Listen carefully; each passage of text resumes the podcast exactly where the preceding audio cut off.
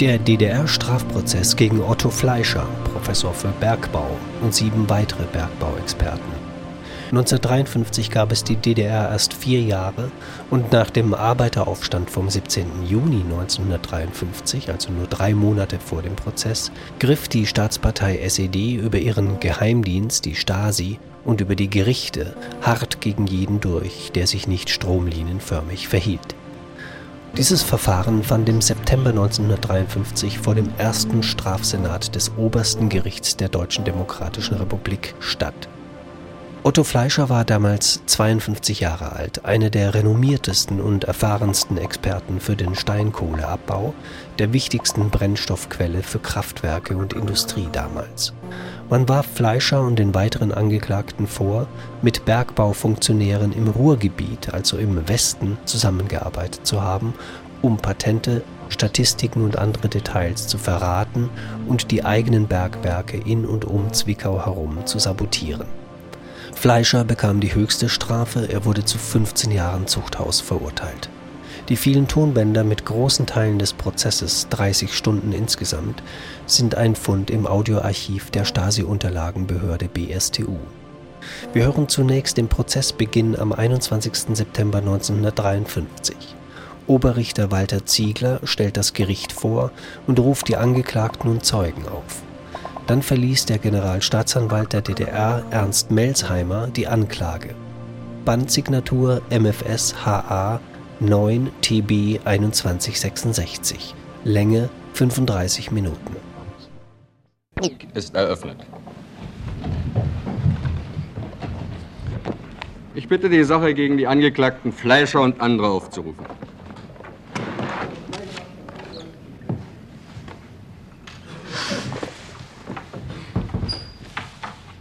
Der ist aufgerufen, ja? Der Senat verhandelt unter dem Vorsitz von Oberrichter Ziegler als kommissarischen Vizepräsidenten des Obersten Gerichts mit den Richtern Oberrichter Möbius und Richter Seidel. Als Ergänzungsrichter ist gemäß 189 Absatz 2 der Strafprozessordnung das weitere Mitglied des ersten Strafsenats Richter Dr. Löwenthal zugezogen. Die Anklage wird vertreten vom Generalstaatsanwalt der Deutschen Demokratischen Republik, Dr. Melzheimer, und Staatsanwalt Flemming. Als Sachverständige sind geladen Herr Oelsner, Herr Köhler und Herr Honisch sind anwesend. Ja? Sowie folgende Zeugen. Herr Mais, rufen Sie die Zeugen bitte rein. Alle Zeugen sollen kommen.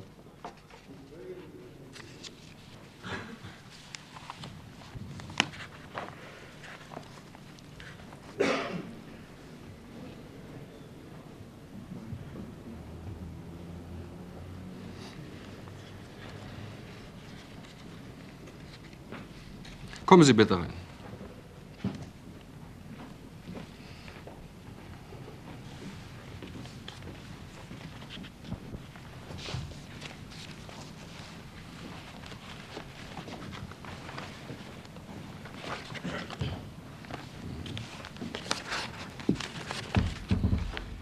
Herr Mais? Ja. Herr Ulbricht? Ja. Herr Seibt? Ja. Frau Knoll? Ja. Herr Winkler? Ja. Herr Zeuschner? Ja. Herr Bindel? Ja. Herr König? Ja. Herr Hückstedt? Ja. Und der Zeuge Biok? Ja. Oh? Die Zeugen wollen sich bereithalten zu ihrer Vernehmung. Und zwar, ich bitte sich, die Daten genau zu merken, die Zeiten.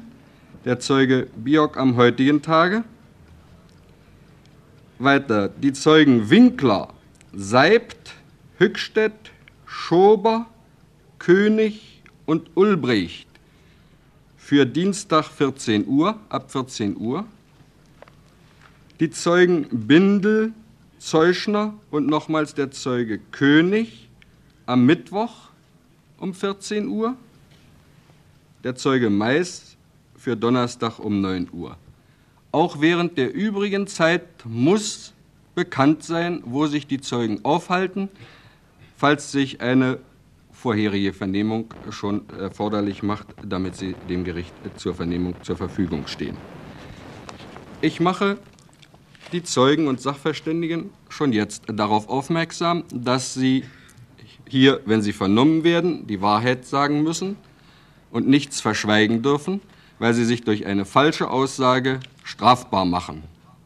Ich weise auch darauf hin, dass, wenn das Gericht es beschließt, sie vereidigt werden können und dass sie auch dann sich in noch stärkerem Maße strafbar machen, wenn sie eine falsche Aussage noch mit dem Eid bekräftigen.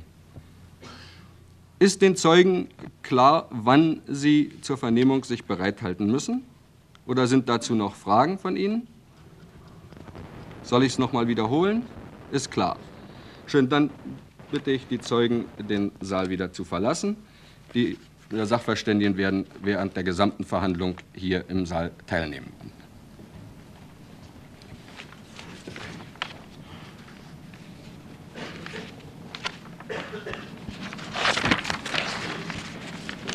Die Akte. Achso, das mache ich nach dem Eröffnungsbeschluss. Ist schon gut.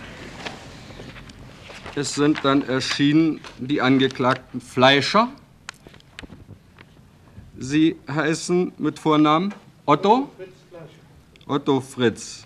Geboren am 30.01.1901 in Breslau, ja? Beruf zuletzt Professor der Bergkunde, ja? Und zuletzt Inhaber eines Lehrstuhls an der Bergakademie in Freiberg, ja? Sie sind verheiratet? Ihre Wohnung ist Freiberg, Sachsen, Richard Wagner Straße 17. Der Angeklagte Kappler, Ja. Vornamen Wilhelm. Wilhelm äh, Gustav Rudolf, ja? Jawohl. Geboren am 27.02.92. 27.02.92 in Meseritz. Jawohl. Beruf Bergingenieur. Jawohl. Zuletzt technischer Leiter im Martin Hobberg in Zwickau. Ja. Sie sind verheiratet. Ja. Wohnung Zwickau, Oskar Arnold Straße 4. Jawohl. Ist richtig, ja? Ja. Der Angeklagte Hertel. Ja. Vorname Hans Erich, Hans Erich. Geboren am 11.02.04. 11.02.04 in Auerbach-Vogtland. Jawohl, Auerbach Fruchtland. Beruf Diplom-Bergingenieur Diplom-Bergingenieur. Zuletzt beschäftigt als technischer Leiter im Werk Deutschland in Zwickau. in Oelsnitz im Erzgebirge. in Oelsnitz. Sie sind verheiratet. Jawohl, verheiratet. Wohnhaft Oelsnitz, Deutschland, Schachtstraße Nummer 4. Jawohl. Der Angeklagte Bank. Vornamen Georg, Georg Robert. Geboren am 26.01.1900. Jawohl. Wo? In Bladenkreis Leobschütz, Oberschlesien. In Bladen, Leobschütz, ja? Jawohl. Beruf Diplom Bergingenieur. Kronbergingenieur. Und zuletzt beschäftigt als Leiter der Abteilung Planung in der VVB Steinkohle in Zwickau, jawohl. Sie sind verheiratet und wohnhaft in Zwickau, Ude Straße 22. Der Angeklagte Kandler, Ja. Ludwig, Jawohl. wann geboren? 1.09.94. 1.9.1894 in Hilbersdorf bei Freiberg. Jawohl. Zuletzt äh, von Beruf Bergtechniker. und beschäftigt als zuletzt Grubeninspektor beim Karl-Marx-Werk. im Karl-Marx-Werk in Zwickau. Verheiratet, wohnhaft in Jawohl. Zwickau, Äußere Dresdner Straße 11. Jawohl. Der Angeklagte Fanghähnel, Ja. Vornamen Bruno Emil, Jawohl. geboren am 25.07.1901. Jawohl. Wo? In Neuschönburg. Schönburg, Kreis Zwickau, ja? Jawohl. Von Beruf Obersteiger, Bergtechniker, jetzt Obersteiger. von Beruf Bergtechniker Jawohl. und zuletzt tätig gewesen Obersteiger als auf Karl-Marx-Werk in Zwickau. Obersteiger im Karl-Marx-Werk in Zwickau, ja? Jawohl. Sind verheiratet, Ja. wohnhaft in Zwickau, Pöhlauer Straße 113. Jawohl. 113 abseits. Bitte? Abseits. Abseits? Ja. Der Angeklagte Kribus, Ja. Herbert Antonius, Ja. geboren am 9.11.1905, in Schwien-Tochlowitz. Ja. Von Beruf Diplom-Bergingenieur. Diplom-Bergingenieur. Zuletzt beschäftigt als Planungsingenieur im Projektierungs- und Konstruktionsbüro Berlin-Weißensee, Außenstelle Zwickau. Jawohl, Ist richtig, ja? jawohl, Verheiratet, wohnhaft in Zwickau-Lassalle-Straße 2. Angeklagte Kuchaida. Konrad Arthur, ja? Geboren am 13.12.1900 in. Stanislowitz. Beruf Diplom-Bergingenieur. Und zuletzt beschäftigt als Beim Projektierungs- und Konstruktionsbüro Kohle. beim Projektierung- und Konstruktionsbüro Kohle in Berlin-Weißensee, Außenstelle Zwickau. Außenstelle Zwickau. Als Aufbereitungsingenieur. Verheiratet, äh, wohnhaft in Zwickau, Neu-Beringstraße. Neuberingstraße 6. Wie? Neuberingstraße Neubering, Bering 6. mit Neubering Neuberinnenstraße 6. 6. Die als Verteidiger sind anwesend der Rechtsanwalt Hückel für den Angeklagten Fleischer, Rechtsanwalt Kolberg für den Angeklagten Kappler, Rechtsanwalt Jeckel für den Angeklagten Hertel, Rechtsanwalt Ködel für die Angeklagten Bank- und Fanghähne, Rechtsanwalt Köhler für den Angeklagten Kandler und Rechtsanwalt Zumpe für die Angeklagten Kribus und Kuchaida. Ich darf nunmehr Herrn Generalstaatsanwalt bitten, den wesentlichen Inhalt der Anklage vorzutragen. Oberstes Gericht der Deutschen Demokratischen Republik. Die Anklageschrift in dieser Sache beginnt mit folgenden Ausführungen. Die Zerschlagung des deutschen Faschismus durch die Armee der Union der Sozialistischen Sowjetrepubliken im Jahre 1945 brachte in der damaligen sowjetischen Besatzungszone Deutschlands gewaltige Umwälzungen mit sich. Der faschistische Staatsapparat wurde zerschlagen und die Betriebe der Monopolkapitalisten und Kriegsverbrecher enteignet. Es entstand der volkseigene Sektor in der Volkswirtschaft, der den Werktätigen gehört. In den folgenden Jahren vollzog sich eine grundlegende Bewusstseinsänderung bei den Werktätigen. Sie wurden zu bewussten Trägern des Fortschritts. Mit der Bildung der Deutschen Demokratischen Republik im Jahre 1949 entstand zum ersten Mal in der deutschen Geschichte ein friedliebender, demokratischer deutscher Staat, der fest im Lager des Friedens und der Demokratie steht und das Vertrauen der friedliebenden Menschen in der Welt genießt. Die Regierung der Deutschen Demokratischen Republik verfolgt beharrlich das Ziel, Deutschland auf friedlicher Grundlage zu einigen und für das ganze deutsche Volk ein glückliches Leben in Wohlstand zu schaffen. Der amerikanische und deutsche Imperialismus versuchen, die fortschrittliche Entwicklung in der Deutschen Demokratischen Republik gewaltsam aufzuhalten. Die amerikanischen Imperialisten sind bestrebt, mit Hilfe ihrer deutschen Handlanger, jener Verräter an den nationalen Interessen des deutschen Volkes, die Schaffung eines unabhängigen, freien Deutschland zu verhindern und Westdeutschland zum Aufmarschgebiet für einen neuen Krieg gegen die Länder des Friedenslagers zu machen.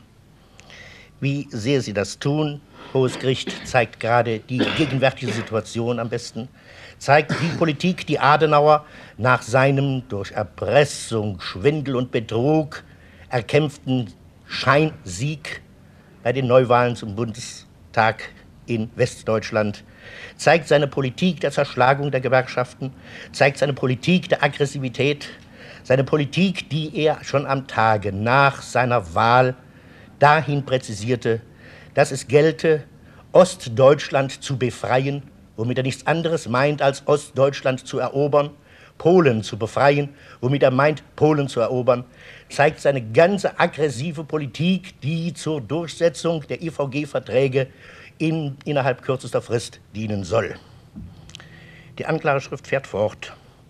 Mit Hilfe von Spionen, Schädlingen, Saboteuren und äh, anderen Vaterlandsverrätern beabsichtigen sie, die Imperialisten, die politische und wirtschaftliche Macht der Deutschen Demokratischen Republik zu zersetzen und zu untergraben.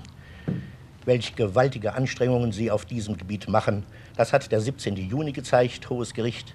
Der 17. Juni, an dem dieser Putschversuch, der rein faschistischen Charakter trug, durch die Aufgeschlossenheit, die Ehrlichkeit, die Standhaftigkeit der großen Masse der deutschen Werktätigen und mit Hilfe der Sowjetarmee niedergeschlagen wurde.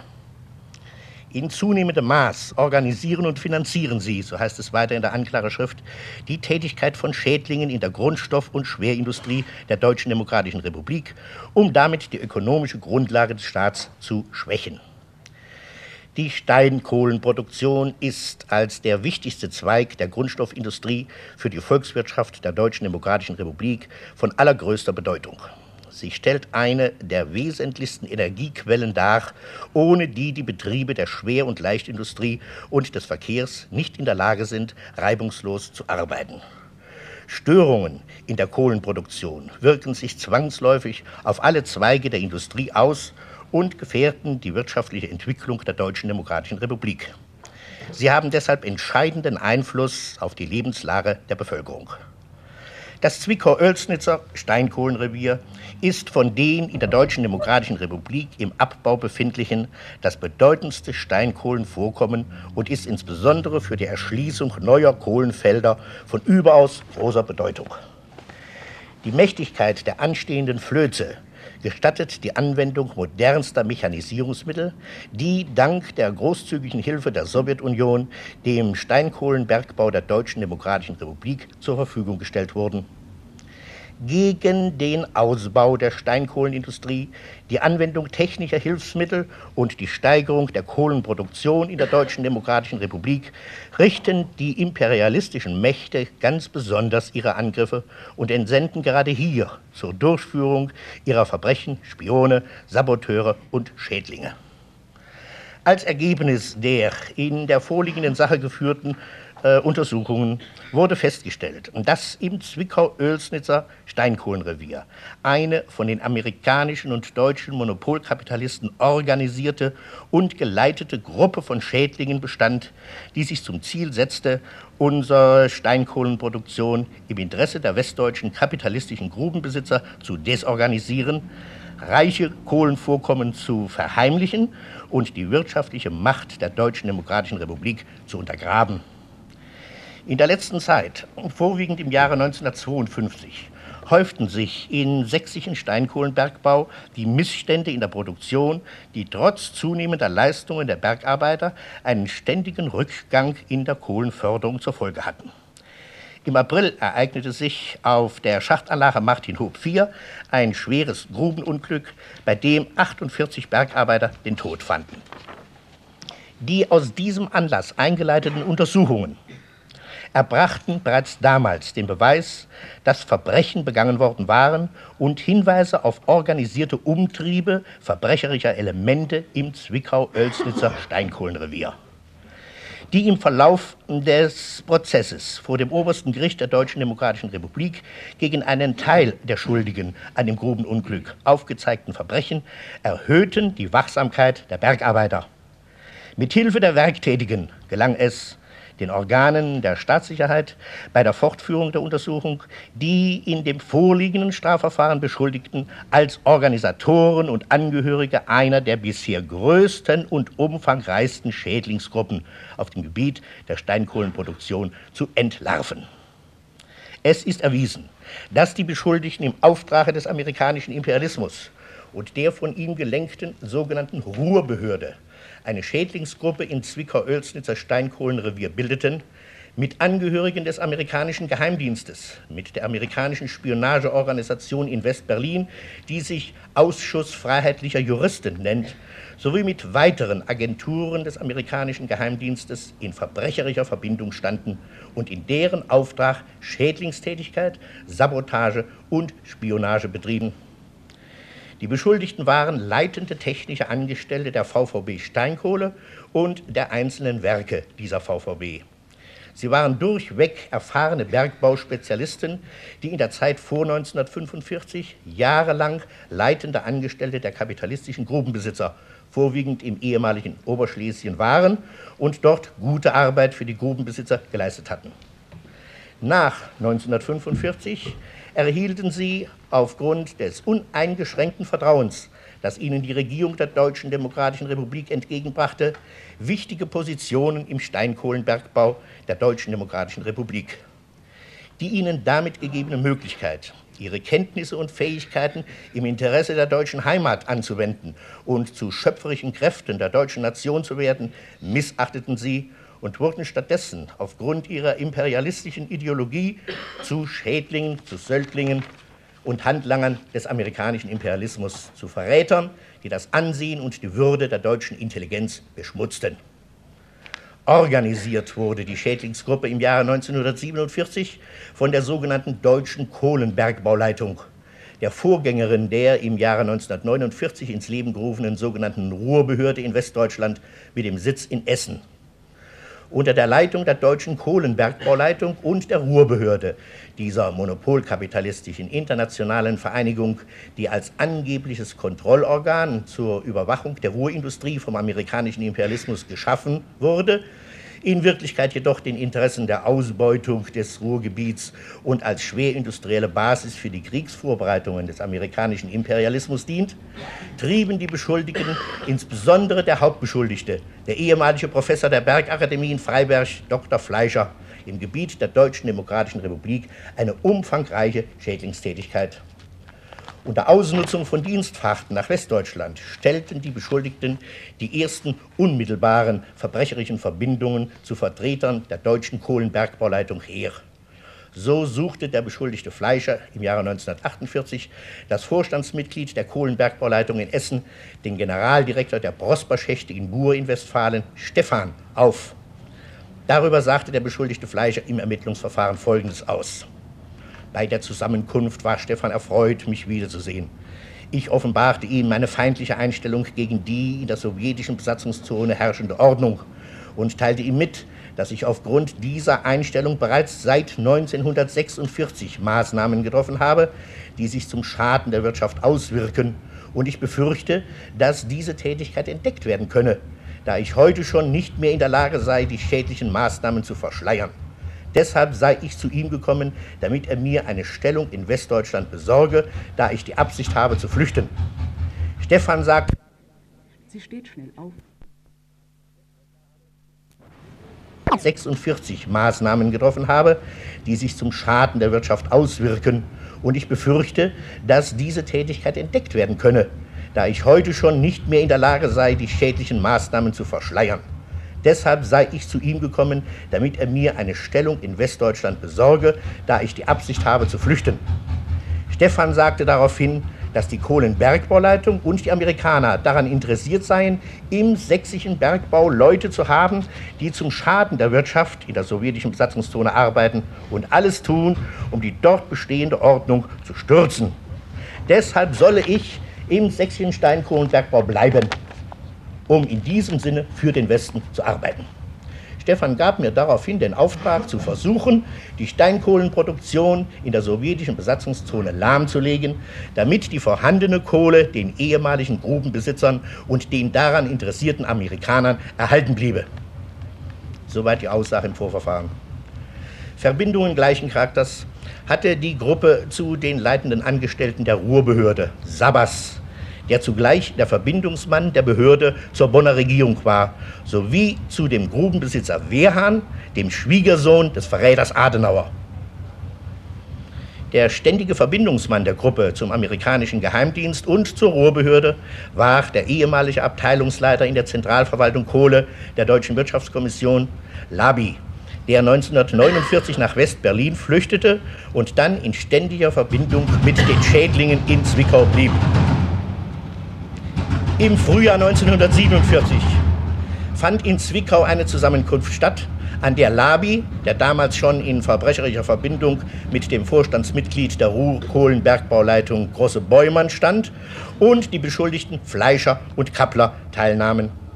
Dort wurde gemeinsam beschlossen, eine solche Tätigkeit in der Steinkohlenproduktion zu entfalten, dass der Wirtschaft der damaligen sowjetischen Besatzungszone größtmöglicher Schaden zugefügt werde.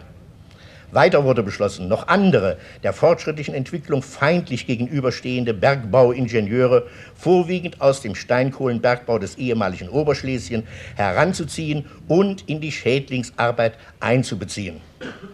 In der Folge wurde dann durch die beschuldigten Fleischer und Kappler die beschuldigten Bank, Kribus, Kuchaida und der ebenfalls inhaftierte Kutschker bei der VVB Steinkohle eingestellt und mit der Durchführung der Schädlingsarbeit beauftragt.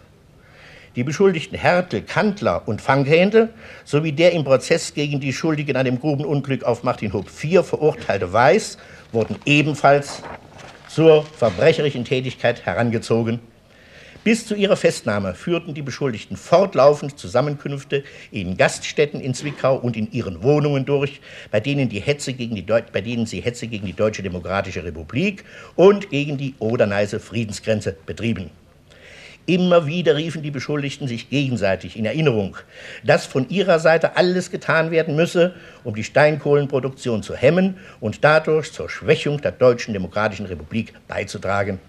Dabei rechneten sie stets mit einem Überfall der amerikanischen Imperialisten auf die Deutsche Demokratische Republik und mit der Wiedererrichtung des kapitalistischen Systems. Die Anklageschrift enthält dann auf vielen, vielen Seiten die Schädlingstätigkeit der Angeklagten im Einzelnen. Sie hier vorzulesen oder darzustellen, halte ich nicht für am Platze. Ich bin der Überzeugung, dass diese Hauptverhandlung einen vollen Beweis für alle die in der Anklageschrift äh, dargelegten Momente bringen wird. Es heißt dann später zu dem Komplex der Spionage in der Anklageschrift folgendermaßen. Die Beschuldigten haben als Agenten des amerikanischen und deutschen Imperialismus fortgesetzt eine umfangreiche Spionagetätigkeit im Zwickau-Oelsnitzer Kohlenrevier betrieben und zahlreiche Unterlagen, die Staatsgeheimnisse darstellten, gesammelt und an den amerikanischen Geheimdienst, an die imperialistische Ruhrbehörde sowie an die vom amerikanischen Geheimdienst organisierte und finanzierte verbrecherische Organisation, den sogenannten Untersuchungsausschuss freiheitlicher Juristen in West-Berlin, übergeben. Die von den Beschuldigten, ihren Auftraggebern gegebenen umfangreichen Informationen haben Mitteilungen über die gesamte Lage im Kohlenbergbau, die Produktion, die Planung und die Materialversorgung sowie über Forschungsergebnisse in der Steinkohlenproduktion der Deutschen Demokratischen Republik zum Inhalt. Auf diese Weise haben die Beschuldigten ihre imperialistischen Auftraggeber über alles für sie Wissenswerte aus der sächsischen Steinkohlenproduktion in vollem Umfang informiert. Derartige Spionageinformationen übergab der beschuldigte Fleischer im Jahre 1948 dem Vorstandsmitglied der Ruhrbergbauleitung Stephan, im Jahre 1950 dem Direktor der Bergbauleitung in Essen und deren Verbindungsmann zur Bonner Regierung Sabas. Im Jahre 1952 dem Besitzer der Horemer Braunkohlengruben und Schwiegersohn des Landesverräters Adenauer Wehrhahn und dessen Direktor Bitschnau sowie dem Abteilungsleiter der Ruhrbergbauleitung Erlinghagen, mit denen er in Westdeutschland Zusammenkünfte hatte. Der für die Ruhrbehörde und den amerikanischen Geheimdienst tätige Agent Labi erhielt von den Beschuldigten im Laufe der vereinbarten Zusammenkünfte in West-Berlin oder in Zwickau äh, umfangreiches Spionagematerial. Die Übergabe von Spionageinformationen an den Agenten Labi wurde nach dessen Flucht aus der Deutschen Demokratischen Republik fortgesetzt. So haben die Beschuldigten dem Agenten Labi unter anderem Kopien bedeutender Statistiken und Pläne sowie vertraulicher Produktionsunterlagen zur Weiterleitung an die Geheimdienste in Westdeutschland übergeben. Des Weiteren haben die Beschuldigten über den Agenten des Harriman-Konzerns Hessler wohnhaft in West-Berlin-Dahlem, Meisenstraße 9, wertvolle Forschungsergebnisse, Patente und andere technische Unterlagen dem Harriman-Konzern zugeleitet. Darüber hinaus stand die Schädlingsgruppe über den Hauptbeschuldigten Fleischer seit dem Jahre 1951 mit der Spionageorganisation des amerikanischen Geheimdienstes, dem bereits erwähnten Untersuchungsausschuss der freiheitlichen Juristen in Westberlin, in verbrecherischer Verbindung und machte ihr wiederholt Spionagematerial zugänglich. Die Beschuldigten waren sich bewusst, dass die von ihnen gegebenen Informationen und das auf diese Weise in die Hände des amerikanischen Geheimdienstes gelangte Spionagematerial dem amerikanischen, dem, dem, dem äh, äh, amerikanischen und deutschen Imperialismus zur Vorbereitung eines Aggressionskriegs dienten ihm die Möglichkeit zur Erweiterung der Schädlingsarbeit im Gebiet der Deutschen Demokratischen Republik gaben und gegenwärtig eine wesentliche Grundlage zur Unterbindung des Interzonenhandels darstellten. Ihnen war bekannt, dass aufgrund ihrer Spionagetätigkeit der amerikanische Geheimdienst in der Lage war, Vereinbarungen volkseigener Betriebe mit westdeutschen Firmen über die Lieferung von Ersatzteilen für den sächsischen Kohlenbergbau zu durchkreuzen und solche Lieferungen zu unterbinden. Sie sahen darin lediglich eine willkommene Unterstützung ihres eigenen verbrecherischen Vorhabens zur Lahmlegung, mindestens aber zur Verringerung der Steinkohlenproduktion in der Deutschen Demokratischen Republik. Die Aussagen der Beschuldigten selbst, die von den Sachverständigen getroffenen Feststellungen und die übrigen vorliegenden Beweise bestätigen in vollem Umfang die aufgezeigte Zusammenhänge und geben Einblick in die von langer Hand vorbereiteten, systematisch und planmäßig durchgeführten Verbrechen der Beschuldigten und ihrer imperialistischen Auftraggeber. Es folgen dann in der Anklage Darstellungen der Persönlichkeiten, des Werdegangs, der Tätigkeit der Beschuldigten im Einzelnen und ihr Anteil, den sie an dem Verbrechen im Einzelnen haben. Auch insoweit wird die Hauptverhandlung volle Klarheit über das Maß der Verantwortlichkeit jedes einzelnen der Beschuldigten erbringen. Am Schluss der Anklageschrift heißt es dann folgendermaßen. Alle Angeschuldigten haben, anstatt ihre Fähigkeiten entsprechend den Möglichkeiten einzusetzen, die den schöpferischen Kräften der Intelligenz in der Deutschen Demokratischen Republik gegeben sind und ihre volle Entfaltung garantieren, den Weg des Verbrechens beschritten und Verrat an den Interessen des deutschen Volkes geübt. Die deutsche Intelligenz hat für den technischen Fortschritt der menschlichen Gesellschaft einen bedeutenden Beitrag geleistet. Ihre besten Kräfte setzen sich heute in der Deutschen Demokratischen Republik für den gesellschaftlichen Fortschritt ein. Sie schaffende Intelligenz verbessert ständig ihre Forschungs- und Entwicklungsarbeit, um von Ihrer Seite her einen wichtigen Beitrag zur ständigen Verbesserung der Lebenslage der Bevölkerung und zur Festigung der Errungenschaften in der Deutschen Demokratischen Republik zu leisten. Die Beschuldigten dagegen wurden zu Söldlingen und Handlangern der Imperialisten, der ärgsten Feinde des deutschen Volks, die Deutschland spalteten und Westdeutschland und die westdeutsche Bevölkerung unterdrücken und ausplündern. Mit ihren verbrecherischen Handlungen verletzten sie die nationalen Interessen des deutschen Volkes und wurden zu Verrätern an ihrem deutschen Vaterland. Die feindlichen Handlungen der Beschuldigten richteten sich eindeutig gegen den gesellschaftlichen Fortschritt und die glückliche Zukunft des Volkes.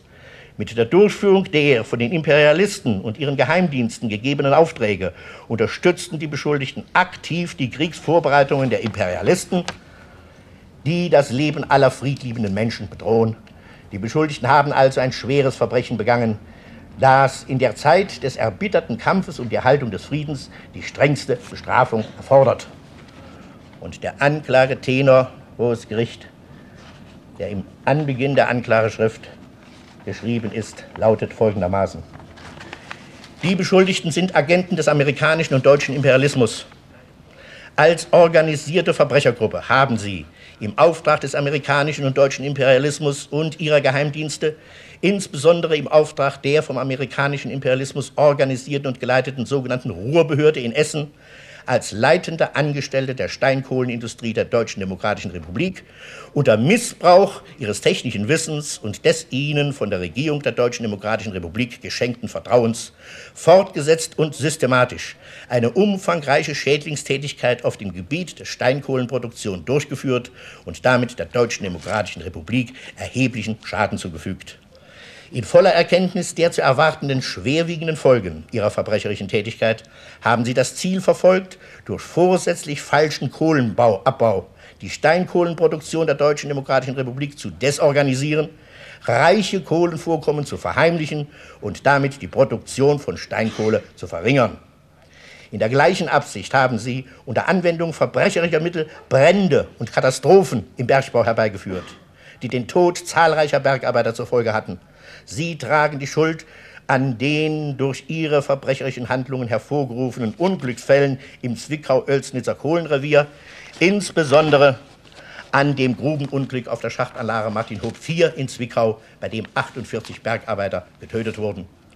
Darüber hinaus haben sie im gegenseitigen Einverständnis für die Belegschaft unter Tage eine ständige Erschwerung der Arbeitsbedingungen herbeigeführt und gleichzeitig die Durchführung von Maßnahmen der Regierung der Deutschen Demokratischen Republik zur Verbesserung sozialer Einrichtungen verhindert.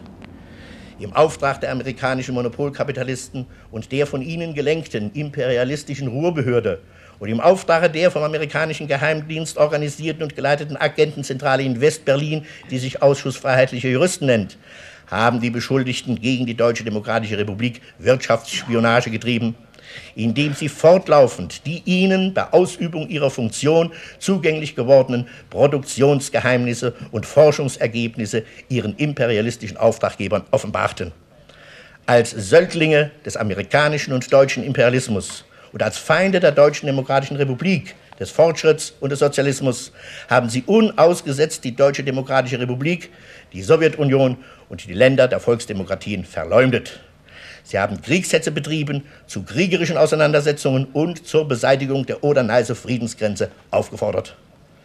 Mit ihren Verbrechen haben die Beschuldigten in der Hoffnung, das kapitalistische Ausbeutersystem in der Deutschen Demokratischen Republik wiederherzustellen, das Ziel verfolgt, die äußere und innere Sicherheit sowie die wirtschaftliche Macht der Deutschen Demokratischen Republik zu schwächen, die freundschaftlichen Beziehungen des deutschen Volkes zu den Völkern der Sowjetunion und zu den Volksdemokratien zu untergraben und damit die geplante Aggression des amerikanischen Imperialismus gegen das deutsche Volk, gegen die Sowjetunion und gegen die Länder der Volksdemokratie zu unterstützen. Verbrechen nach Artikel 6 der Verfassung der Deutschen Demokratischen Republik, nach Kontrollratsdirektive 38 Artikel 3a3 und nach Befehl 160 der SMAD.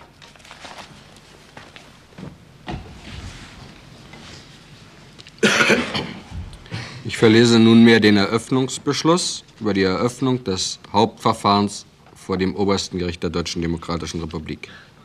Oberstes Gericht der Deutschen Demokratischen Republik, Erster Strafsenat. Eröffnungsbeschluss. Erstens. Dr. Fleischer, Otto Fritz, geboren am 30.01.1901 in Breslau, Beruf Professor der Bergbaukunde, zuletzt Inhaber eines Lehrstuhls der Bergakademie Freiberg, verheiratet, wohnhaft Freiberg, Sachsen, Richard-Wagner-Straße 17, seit 22.12.1952 in dieser Sache in Haft.